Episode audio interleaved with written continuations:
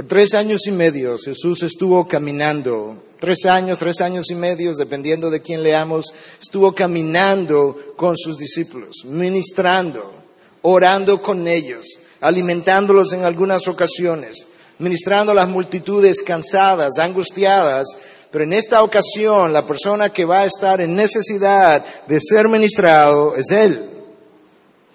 Cada uno de los evangelistas, Mateo, Marcos, Lucas, nos dice exactamente la misma cosa, que esta noche su alma estaba angustiada, que estaba muy triste, dependiendo de la traducción que usted tenga. La gran diferencia estaba ahora que mientras él estuvo ahí todo el tiempo para las multitudes, las multitudes esta noche no estarían ahí para él. Y esa es la razón, o parte de la razón, donde comienza quizás la angustia de esta noche. Y una de las primeras cosas que yo quisiera que viéramos es precisamente la angustia que frecuentemente acompaña el ejercicio de la voluntad de Dios.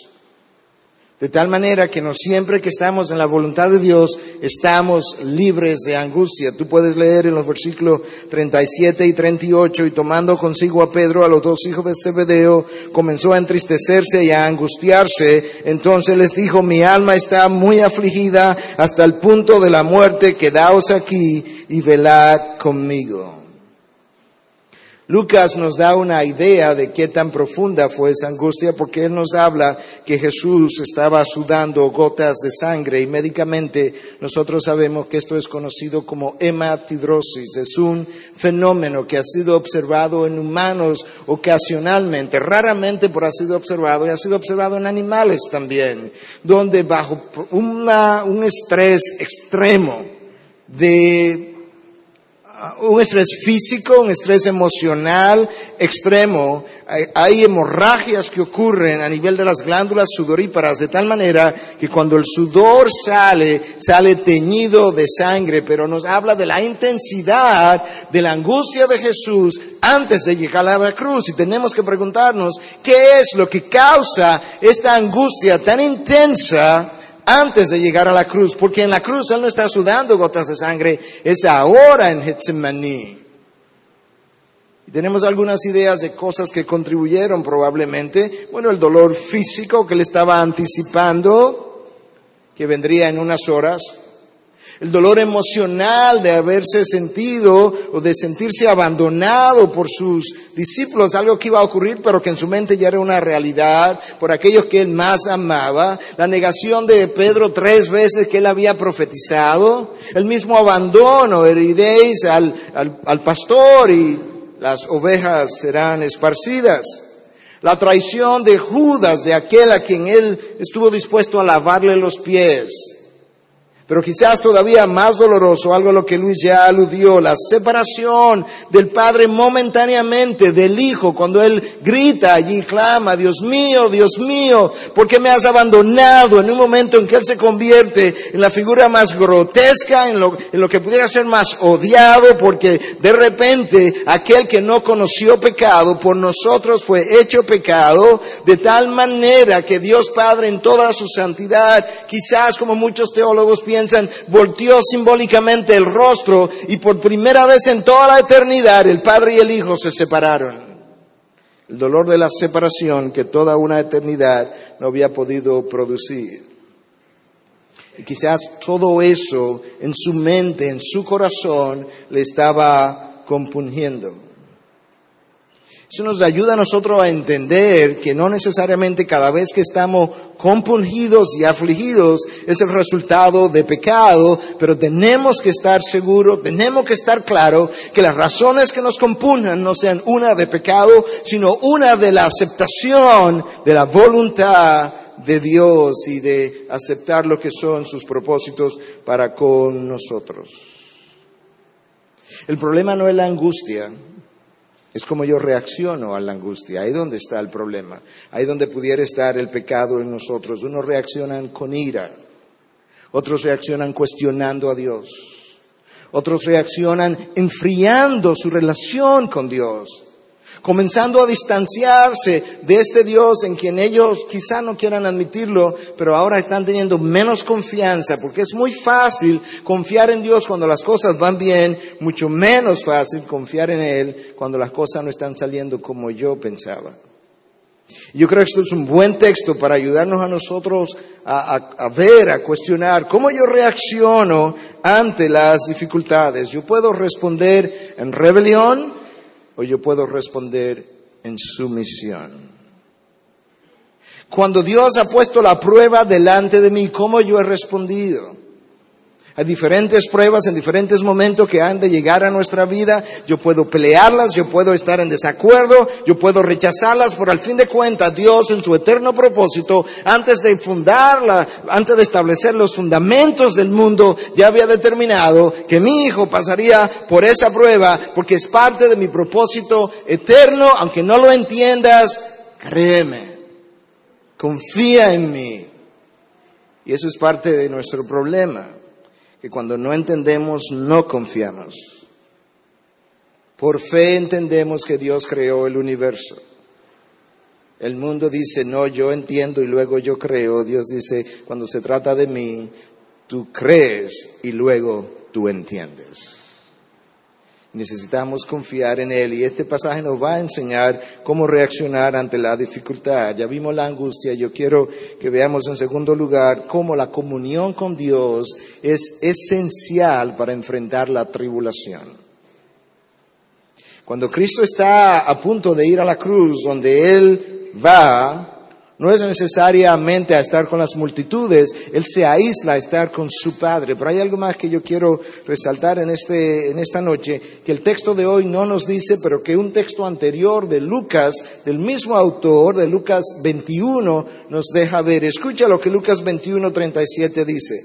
Durante el día enseñaba en el templo, pero al oscurecer salía y pasaba la noche en el monte llamado de los olivos. ¿Dónde tú crees que estaba el huerto de Getsemaní? En el monte de los olivos. De manera que Lucas nos deja ver que aparentemente, no aparentemente, con toda seguridad, esta noche no es la primera visita de Jesús a este lugar. Era un lugar que él acostumbraba a frecuentar de tal manera que la enseñanza es que para yo enfrentar la tribu ciertamente necesito comunión con Dios, pero la comunión más beneficiosa no es la que yo tengo en el momento de la tribulación, sino la que vengo cultivando antes de que la tribulación me encuentre. Cristo no se le ocurre esta noche, déjame tener comunión con mi Padre por primera vez porque ahora estoy frente a la cruz. No, déjame ir esta noche al mismo lugar, al mismo lugar donde yo he estado acostumbrado a ir después que durante el día estaba enseñando a las multitudes y pasaba la noche, pasaba la noche en el Monte de los Olivos. Wow. No una hora, pasaba toda la noche. Esta no fue su primera ocasión. Nosotros tenemos que estar preparados para la tribulación. Y como decía un cristiano en una ocasión, yo siempre estoy listo para evitar tener que alistarme. Yo creo que esa es la mejor manera de vivir. Yo siempre estoy listo para evitar tener que alistarme. Cuando el, el cristiano no se prepara para la tribulación, entonces la tribulación le encuentra de sorpresa escucha las palabras de Cristo para los discípulos esa noche. Velad y orad. En otras palabras, estar alerta, velad todo el tiempo. No sabéis lo que mañana ha de traer. Y una de las cosas que la oración y la comunión frecuente con nuestro Dios hace es que desarrolla confianza y fe en Él. Nuestra confianza en Dios frecuentemente está, es directamente proporcional a la cercanía de mi caminar con Él. Y muchas veces le pido a Dios, Dios, dame fe, dame confianza, pero lo cierto es que no he estado caminando con Él, yo no he estado teniendo una relación íntima con Él y quizás esta historia te pueda ayudar. Es una ilustración, es una historia verdadera, sin embargo. Hay un padre que está jugando con su hijo y lo está tirando en el aire, su hijo de dos años, y cuando él lo tiraba en el aire, el hijo se reía, y cuando venía cayendo, al caer en los brazos de su padre, decía, otra vez, otra vez, otra vez. Y el padre lo tiraba otra vez hacia el aire, y ahí él se relajaba y se reía, cuando el padre lo aparaba, él decía, otra vez, otra vez. Y él volvía y lo tiraba. Y desde lejos había un psicólogo que lo estaba observando. Y se acerca y le dice, mire señor, yo soy psicólogo, yo tengo un rato observándolo y yo veo cómo usted tira a su hijo en el aire y cómo él se ríe ahí arriba y cuando él cae en sus brazos, él le dice, otra vez, otra vez. Yo quiero preguntarle, yo estaba pensando que si yo fuera ese niño y me tiraran así en el aire, yo estoy fuera de control, yo estuviera rígido como una tabla. Pero este niño no experimenta eso. ¿Usted tiene una idea? Yo soy psicólogo. ¿Usted tiene una idea de, qué pudiera ser la, la diferencia? Dice, bueno, es que yo he jugado con él este juego múltiples veces y yo nunca lo he dejado caer. Cuando tú juegas con Dios al juego de la vida, tú descubrirás que Él nunca te habrá dejado caer y te podrás relajar en sus brazos pero tienes que caminar con Él, tienes que tener comunión con Él. Cuando tú comienzas y llegas a tu lugar de Getsemaní, llegas ahí por primera vez, al llegar a la dificultad, con frecuencia tú cuestionas a Dios. La experiencia de Cristo nos enseña que la oración antes de la tribulación nos prepara para seguir confiando en Dios, cuando, aunque la vida duela. Yo no conozco tu dolor, yo no conozco dónde tú has estado, yo no conozco dónde estás, yo no conozco dónde te duele, pero yo sí te puedo decir que Dios es un Dios digno de ser confiado, aunque la vida duela. En tercer lugar, la experiencia de Getsemaní nos enseña que el propósito de la oración no es cambiar la mente de Dios, sino alinearnos con su voluntad. Ya Dios lo dijo, yo no soy hombre para que me arrepienta, ni hijo de hombre para, no soy hombre para que mienta, ni hijo de hombre para que me arrepientas. ¿Por qué tratamos de cambiar su voluntad? Una voluntad caída, carnal, limitada como la mía, está tratando de cambiar una voluntad santa, soberana, omnisciente, omnipotente, como la de Dios, la arrogancia del Hijo de Dios. Eso no fue lo que Jesús hizo. Jesús no va al Getsemaní a cambiar la mente del Padre. Él sí le expresa, y eso es parte de, de, nuestra enseñanza, Dios quiere que le expresemos los deseos de nuestros corazones. Padre, si es posible, ahí está mi deseo, que pase de mí esta copa. Pero sabes qué, Padre, yo sé, yo sé cuál es tu voluntad, es buena, es agradable, es perfecta. Al final, Padre, lo que quiero es que se haga tu voluntad y no la mía. Lo que la oración hace es alinearme con los propósitos de Dios, prepararme para entrar en los propósitos de Dios. Cuando oramos conforme a su voluntad, Él nos oye. Nosotros vamos donde Dios para que Él cambie nuestras circunstancias y Dios dice, sabes una cosa, lo que quiero hacer es usar esta circunstancia para cambiarte a ti. Lo que mi experiencia me ha enseñado, lo que la palabra de Dios me ha enseñado antes que mi experiencia es que más frecuentemente Dios me cambia a mí a través de las circunstancias antes que cambiar mis circunstancias. Él las ha orquestado precisamente para trabajar en mí. Y muchas veces nosotros venimos donde Dios a pedirle que nos saque del lugar, que nos saque donde estamos, que nos saque de la dificultad. Y Dios dice, ¿qué es lo que, qué es lo que me está pidiendo? ¿No quieres que forme mi imagen en ti? Sí, Señor, yo quiero que la forme. Y al mismo tiempo me está pidiendo qué cosa? Que te saque de lo que está formando mi imagen en ti. ¿Cuál de las dos tú quieres? ¿Conoce la historia de la señora que fue donde el platero quería ver cómo el platero trabaja la plata?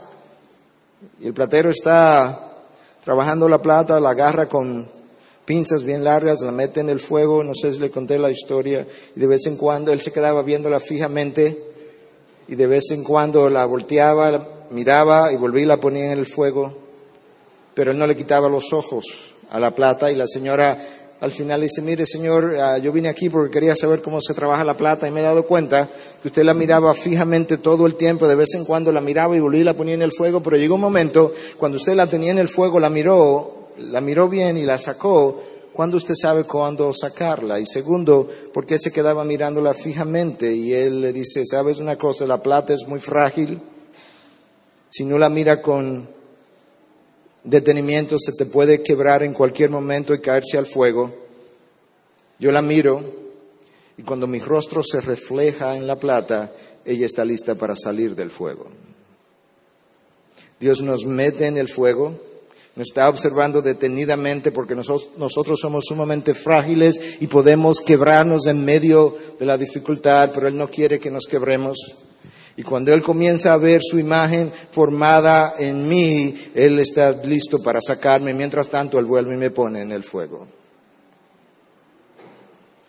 Nosotros necesitamos creerle a Dios. Lo que hace difícil la vida es querer vivir nuestra voluntad. ¿Sabe cómo Dios lo dijo? Mis mandamientos no son gravosos para ti ni están fuera de tu alcance. Wow. Con, frecuencia le recuerdo a la congregación, nosotros, no, que esto, no, que la voluntad de Dios no es fácil. Una de dos, o Dios está errado o yo estoy errado. Dios dice, mi carga es ligera, mi yugo es liviano y mis mandamientos no son gravosos. Y tú dices que no, que es muy pesado. Está poniendo un entredicho.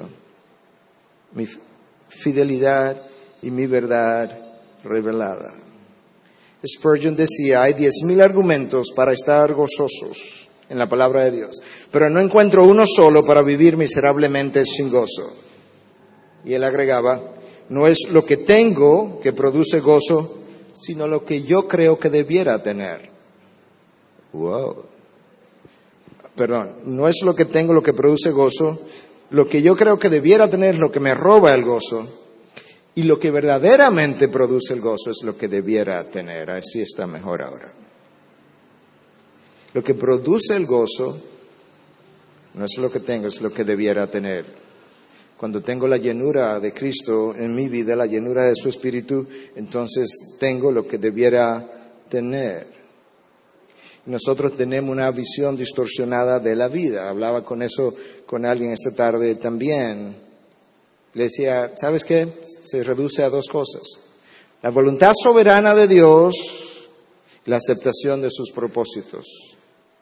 Y ahí está la clave de nuestra felicidad y de nuestro gozo. Esa experiencia de Getsemaní nos enseña que nosotros podemos manifestarle y debemos manifestarle a Dios los deseos de nuestro corazón. Él entiende nuestras debilidades. Pero Él quiere que ahí, en esa oración, en esa intimidad, yo renuncie a las debilidades de una naturaleza carnal para que yo pueda darle paso a los deseos de una naturaleza santa como la de Dios. Y ahí yo comienzo a entender en qué consiste mi entrega y mi renuncia. Cuando mis propósitos chocan con los propósitos eternos de Dios, la voluntad de Dios y sus propósitos prevalecen. ¿Sabe lo que dice Isaías 53, 10? Que fue la voluntad del Padre, Él, ¿qué cosa? En inglés es to crush him el aplastarlo, el quebrantarlo. La palabra en el hebreo para quebrantar, hablábamos de eso el domingo pasado con nuestra congregación, es shabar. Y shabar significa el ser despedazado, el ser destrozado, el ser aplastado.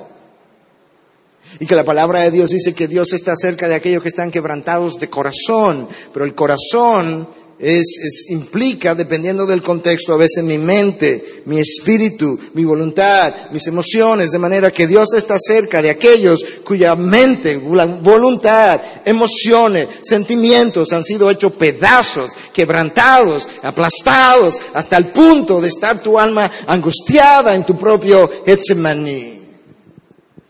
Dios estuvo más cerca de su Hijo esa noche que en cualquier otra ocasión cuando su voluntad estaba siendo aplastada. Número cuatro, yo creo que podemos ver en este pasaje que uno de los propósitos de la oración es fortalecer el espíritu para vencer la carne y destruir sus deseos. Versículo 41, velar y orar para que no entréis en tentación. Cristo conecta o para que no caigáis, dependiendo de la traducción que usted tenga en tentación. Cristo conecta mi vida de oración con mi caída. Velad y orad para que no entréis o caigáis en tentación. La evidencia no es que los discípulos oraron mucho esa noche. Cuando él regresó los encontró durmiendo.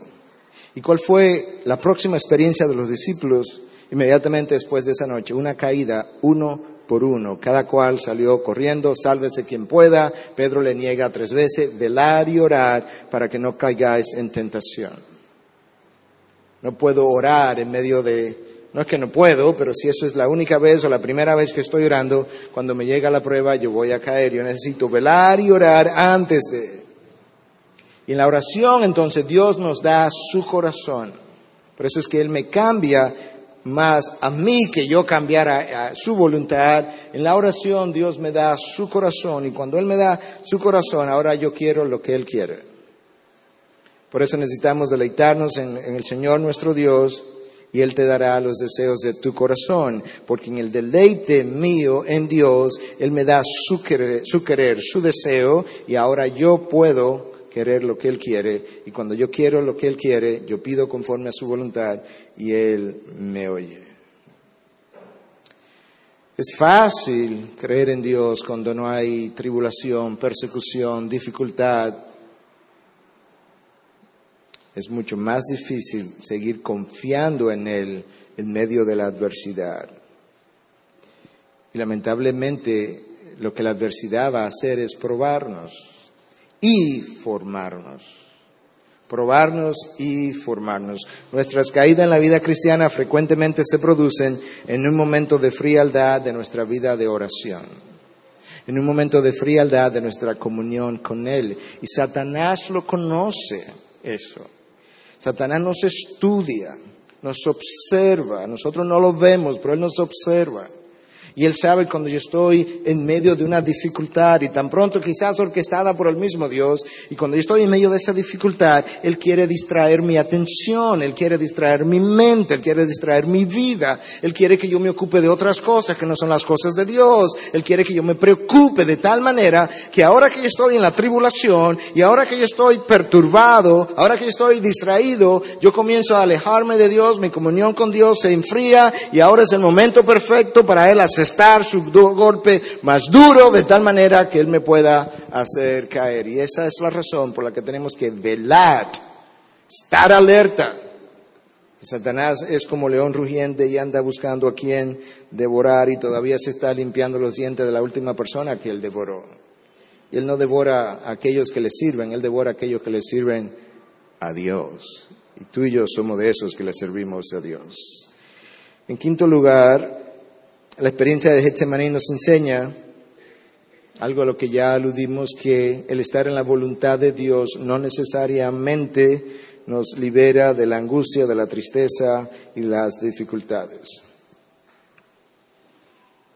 Cristo estuvo en medio de la voluntad de Dios. Si hubo alguien que nunca estuvo fuera de la voluntad de Dios, fue Cristo. ¿Y qué dice la palabra de él? Él era, él fue experimentado en dolores tenemos expectativas irreales de la vida y enseñamos cosas irreales y no bíblicas muchas veces porque pensamos, si tu vida está bien, si no tienes una vida de pecado, si tu vida de oración está bien, si tú estás teniendo comunión con Dios, estás leyendo la Biblia y tú tienes y tú estás ejerciendo la voluntad de Dios, no tendrá tribulación. Mentira. Cristo fue un hombre experimentado en dolores y si hubo alguien que sufrió fue precisamente Dios, el Hijo de Dios. El Getsemaní no nos libra de la angustia. Escucha qué es lo que Getsemaní se hace. Le da propósito a mi angustia. Y eso establece la diferencia entre el cielo y la tierra. Ahora escucha, Dios no diseñó la vida para vivirla angustiadamente. Hay una enorme diferencia entre la angustia que Jesús experimentó temporalmente esa noche y el resto de su vida, que fue una vida de gozo. Dios no diseñó la vida para que nosotros la vivamos angustiadamente. Decía alguien que hacer la voluntad de Dios no es suficiente, yo tengo que hacerla gozosamente, de tal manera que el resto de la vida, fuera de los tiempos de Getsemaní, yo estoy supuesto a vivir una vida de pleno gozo en el ejercicio de su voluntad. Y eso es algo que la vida de Cristo nos enseña y eso es algo que nosotros pudiéramos tratar de imitar. En sexto lugar, la experiencia, esta experiencia nos enseña a recordar que cada uno de nosotros necesita tener su propio Getsemaní. Getsemaní, la palabra básicamente implicaba prensa de aceite. Y esto es un lugar que estaba en el Monte de los Olivos, un buen lugar para prensar los olivos. En esa ocasión el aceite se hacía pisando los olivos. El vino se hacía pisando las uvas, hoy se hace de otra manera. Esa era una prensa, un lugar de prensa de aceite, el lugar perfecto para prensar la voluntad del Hijo del Hombre.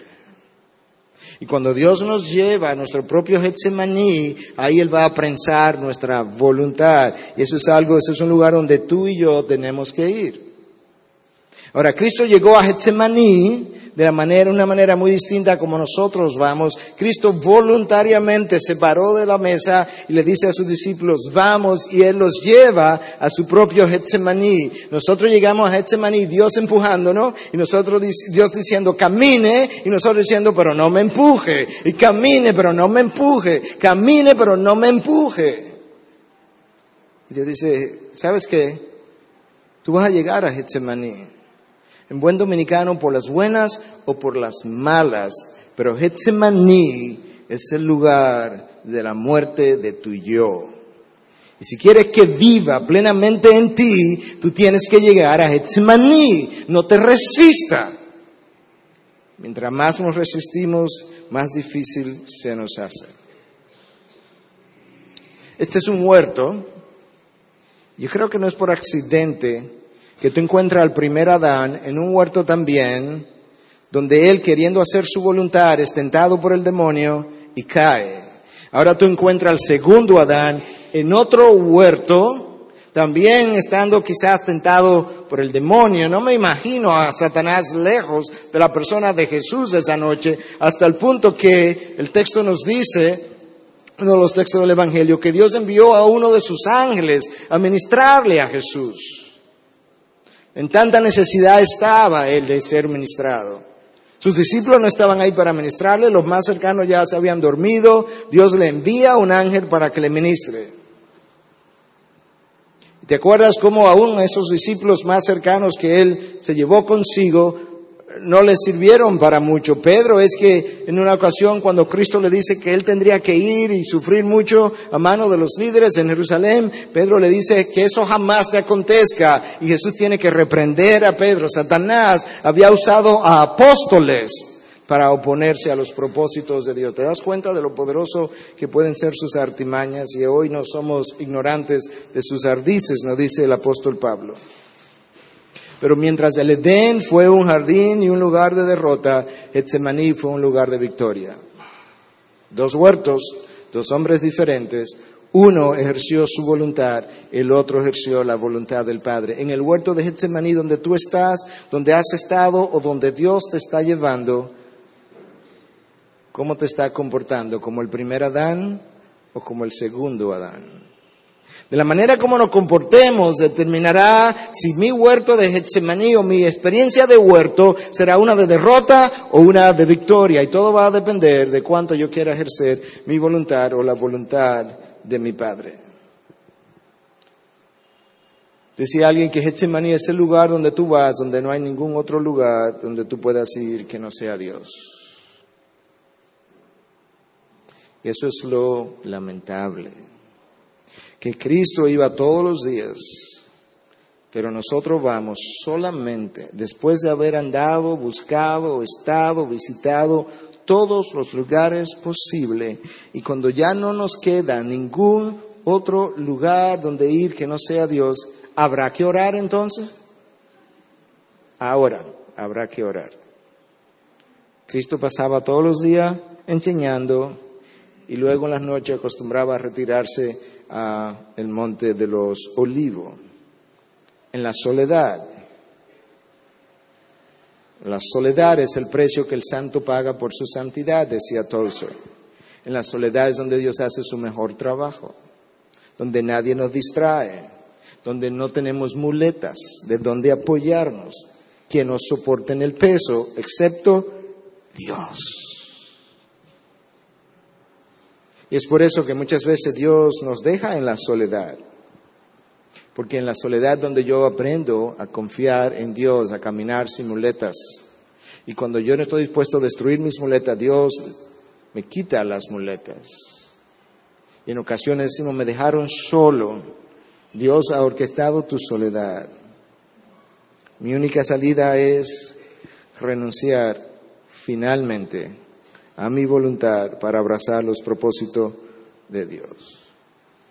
Mi definición de Getsemaní es bien sencilla, pero yo creo que eso es.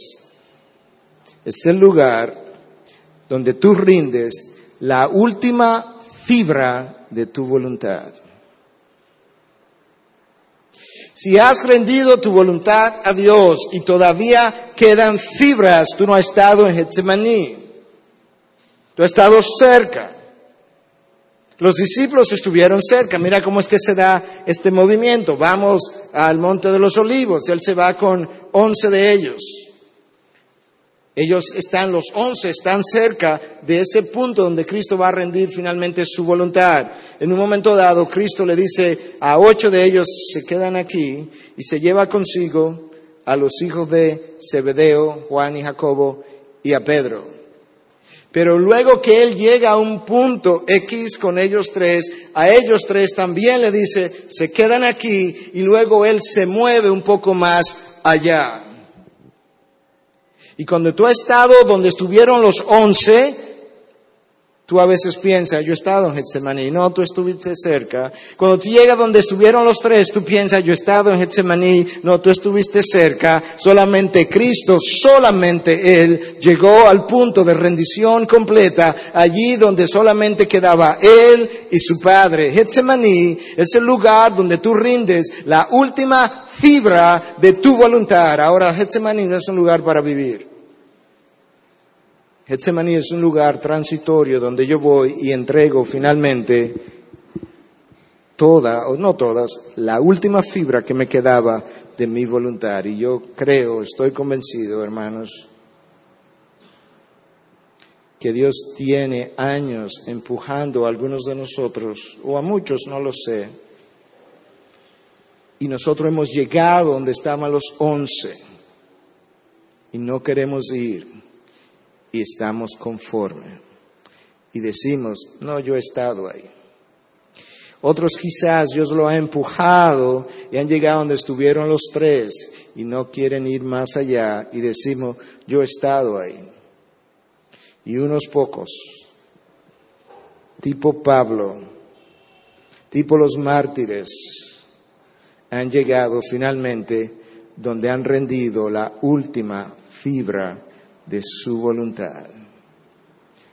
Pero no hay ningún otro lugar donde yo pueda complacer a Dios plenamente que no sea en ese lugar. Nuestras quejas revelan, yo no he estado en Getsemaní. Nuestras inconformidades revelan, yo no he estado en Getsemaní. Nuestras rebeliones revelan, yo no he estado en Getsemaní. Getsemaní no es para vivir allí luchando, echando un pulso con Dios. Getsemaní es un lugar donde yo voy, pongo la mano. Eso es lo que Jesús hace. Jesús no se pasa una noche echando un pulso con el Padre. Padre, aquí estoy yo. Mi deseo es, Padre, que vayamos en esta dirección, pero al final quiero que se haga tu voluntad y no la mía.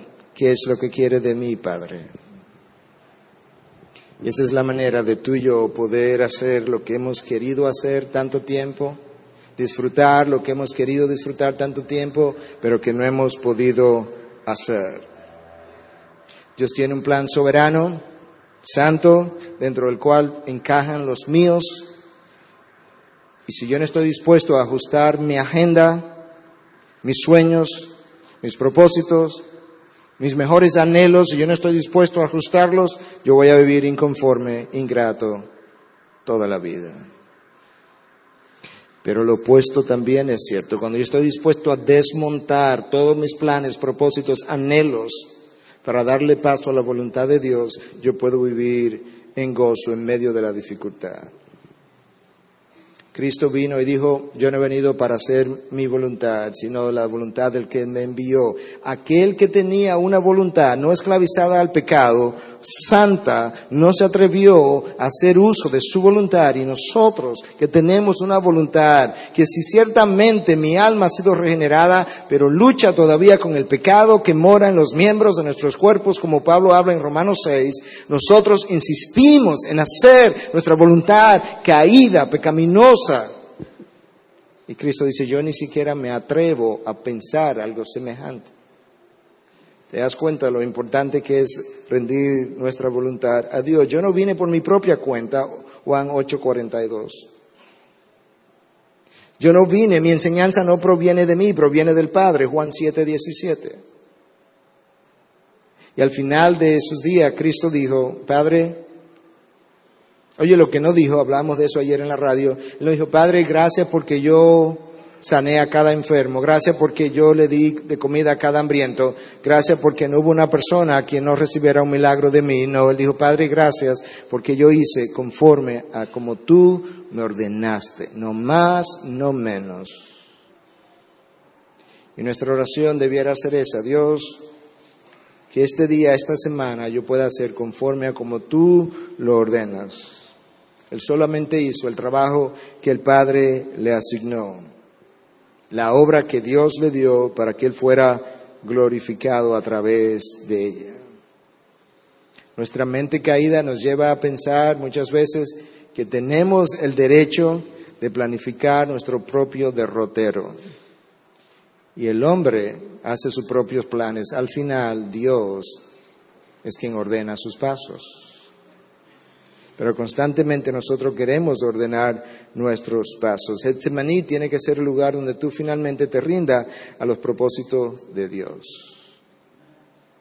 Getsemaní, dicho de otra manera, es el lugar de máxima glorificación.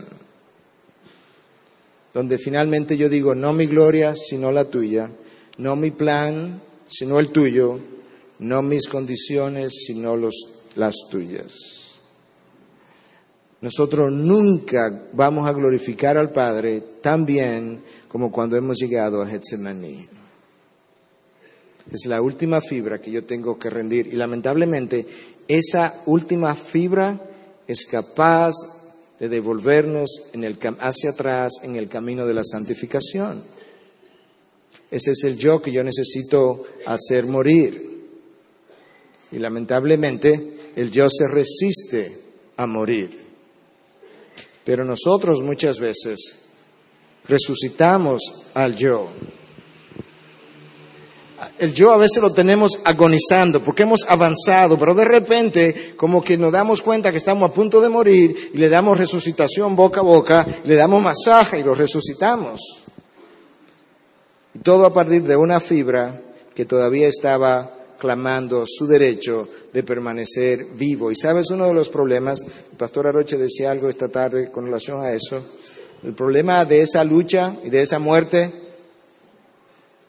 es que no es un homicidio, es un suicidio. Yo tengo que matar al yo. Y Dios no lo va a hacer. Dios puede hacerlo, pero Él se rehúsa a hacerlo. Eso es mi responsabilidad. Yo tengo que morir a mi propia carne. Y Jesús murió a los propósitos de Dios. Yo tengo que renunciar a su voluntad y renunciar a mis propósitos, a lo que quiero hacer, lo que le produce satisfacción a mi carne y lo que yo entiendo debe ser hecho. Número siete y final, el pasaje nos enseña o nos confirma algo que Oswald Chamber enseñó en su libro, en su devocional En pos de la santidad. Dice, nuestras batallas se ganan o se pierden en nuestras rodillas. La batalla de Cristo no fue ganada tanto en la cruz, fue ganada en Getsemaní. Donde Él suda gotas de sangre no es en la cruz, Relativamente hablando, la lucha más intensa y más fuerte se dio, quizá no relativamente hablando, quizá realmente hablando, se da en Getsemaní, donde está la lucha de esta copa o aquella copa, mi voluntad o la tuya, Padre, y el sangramiento que él experimenta en sus glándulas sudoríparas son la evidencia de la intensidad de la lucha y en esa, y esa lucha se dio en sus rodillas. Cuando Cristo se paró de sus rodillas, él había ganado la lucha.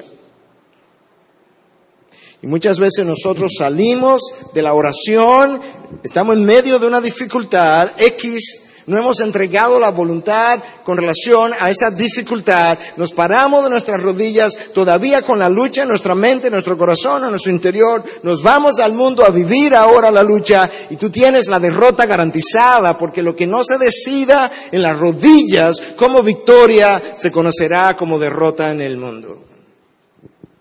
Cristo ganó la batalla en sus rodillas. Chambers nos ayudó a ver eso. Nuestras batallas se libran, se pierden y se ganan en nuestras rodillas. ¿Dónde? En comunión con Dios. Eso es lo primero que tú ves en Cristo. Tú te das cuenta como Él es el único que se, que se acerca a ese lugar de Getsemaní solo y entonces ahí Él entrega su voluntad. Nosotros no sabemos por qué Cristo se llevó a Pedro, a Jacobo y a Juan. Podemos especular y dejarlo en la especulación.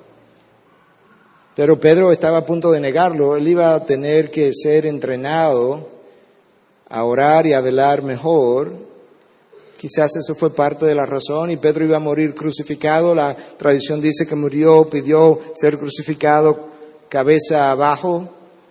Quizás eso fue parte de la razón por la que él debía estar más cerca de esta experiencia.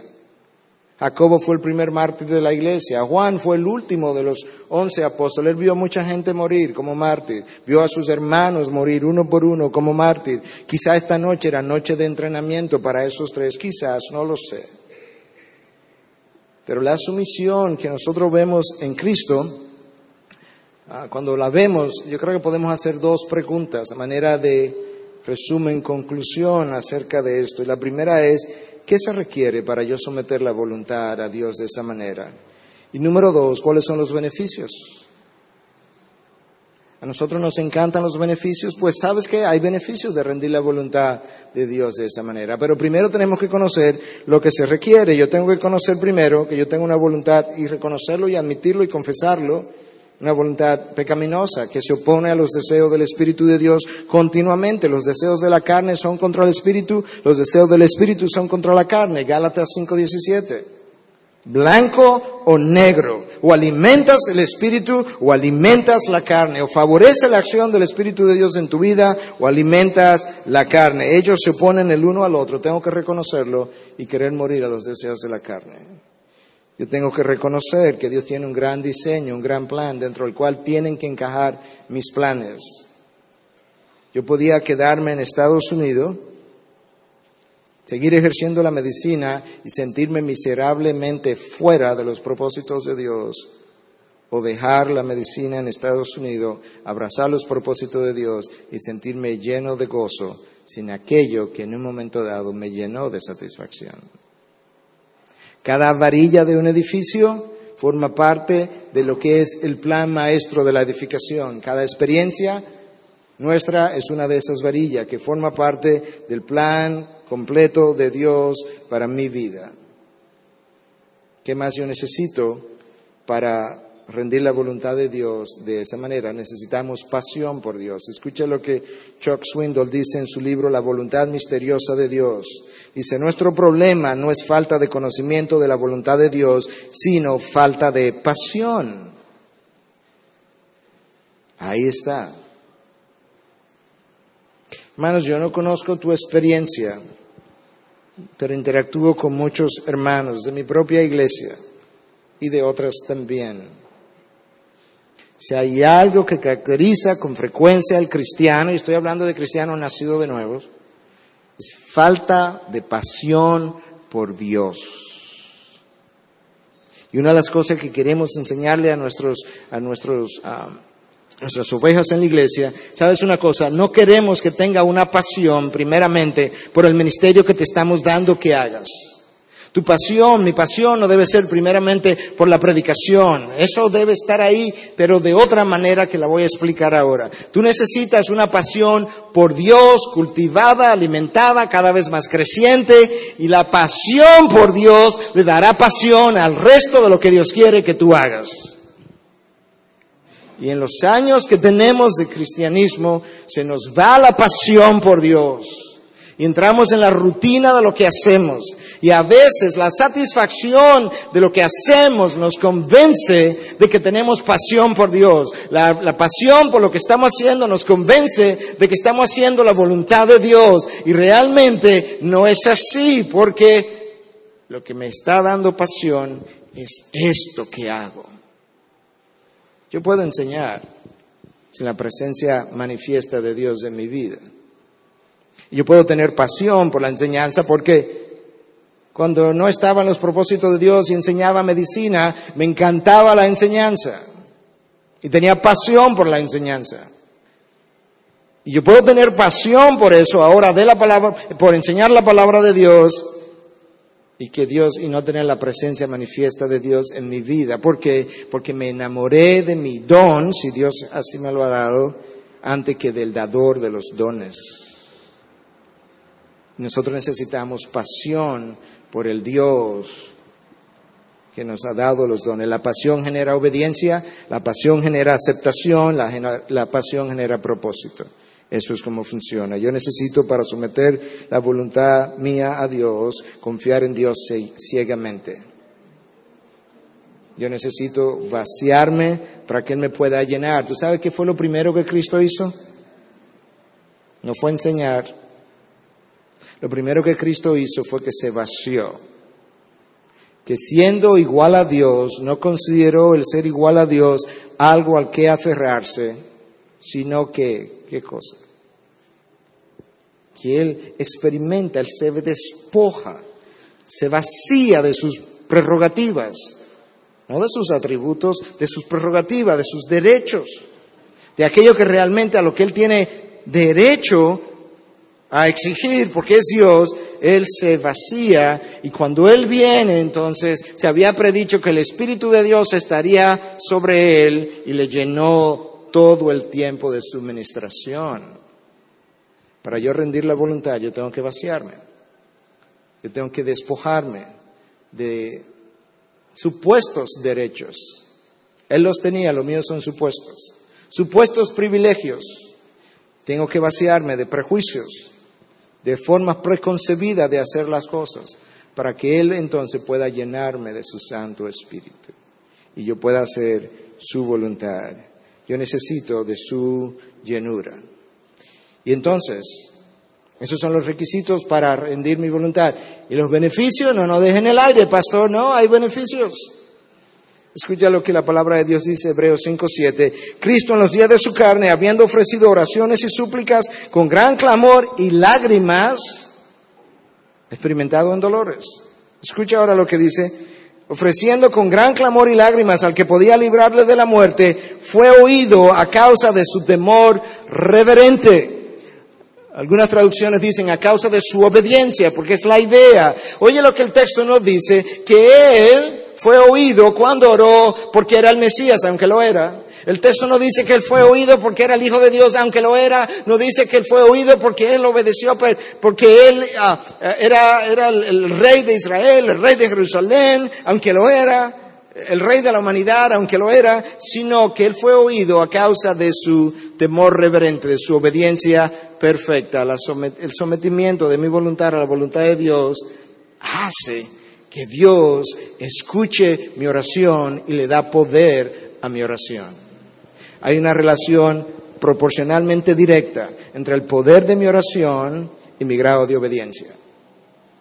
Hay una relación proporcionalmente directa entre mi grado, el poder de mi oración y mi grado de obediencia. En segundo lugar, la recompensa del sometimiento a la voluntad de Dios es el gozo del Señor. Estas cosas yo, yo os he hablado, hablamos ayer, para que, mi, para que mi gozo esté en vosotros y mi gozo sea completo. ¿De qué fue lo que Cristo le acababa de hablar antes de mencionar esas palabras? Aquí están mis mandamientos, obedeced mis mandamientos, guardad mis mandamientos. Si lo hacen, mi gozo será perfecto en vosotros, de tal manera que mi sometimiento a la voluntad de Dios garantiza mi gozo en Él. Y en tercer lugar, una vida de propósito en medio de las peores circunstancias. Quiero cerrar con una historia. Porque si tú y yo no mantenemos en perspectiva la voluntad perfecta, soberana de Dios, vamos a perder el gozo relativamente rápido.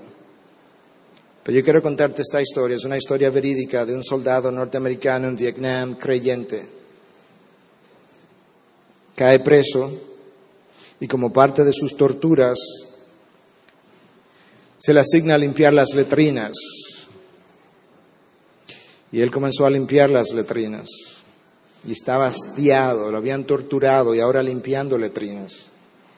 Y los y parte de la, tortura implicaba una, una, tortura mental donde continuamente era sometido a voces que le decían, el Dios en que tú crees es una mentira, eso no es verdad, ¿qué es ese disparate de la Biblia en la que tú crees? Y ese, ese bombardeo continuo era ejercido sobre su mente todos los días y todos los días y todos los días. Y él está a punto ya de deshacerse de su fe, de renunciar a su fe, de negar a su Dios. Y un día él entra a la letrina, varios días después ya hastiado, varios días después de haber comenzado a limpiar la letrina, y se encuentra, mira de repente en el piso hay un papel, ¿quién no sabe lo que es, pero tiene lenguaje en inglés, y tenía tiempo que no veía una palabra de inglés, y él lo recoge, no sabe lo que es, se lo esconde, y se va a su habitación. Y en la noche él toma un foquito que consiguió y ahí escondido comienza a leer lo que encontró. Y yo quiero leerte lo que él encontró. Y sabemos que para los que aman a Dios, Todas las cosas, incluyendo las letrinas, hermanos, cooperan para bien. Esto es para los que son llamados conforme a sus propósitos. Y luego, ¿quién nos separará del amor de Cristo? Tribulación, o angustia, o persecución, o hambre, o desnudez, o peligro, o espada. Tal como está escrito, por causa tuya somos puestos a muerte todo el día. Somos considerados como ovejas para matadero pero en, pero en todas estas cosas somos más que vencedores por medio de aquel que nos amó, porque estoy convencido de que ni la muerte, ni la vida, ni los ángeles, ni principados, ni lo presente, ni lo porvenir, ni los poderes, ni lo alto, ni lo profundo, ni ninguna otra cosa creada nos podrá separar del amor de Dios que es en Cristo Jesús, Señor nuestro ni las letrinas podrán separarnos, ni las torturas podrán separarnos, ni las circunstancias podrán separarnos, ni ninguna otra tribulación a la que sea sometida, porque cada cosa que Dios permite en mi vida, Dios garantiza que cooperará para bien si yo he sido llamado conforme a su propósito, porque Él ha de ser fiel hasta el final a aquello que Él ha jurado por su nombre y por su palabra.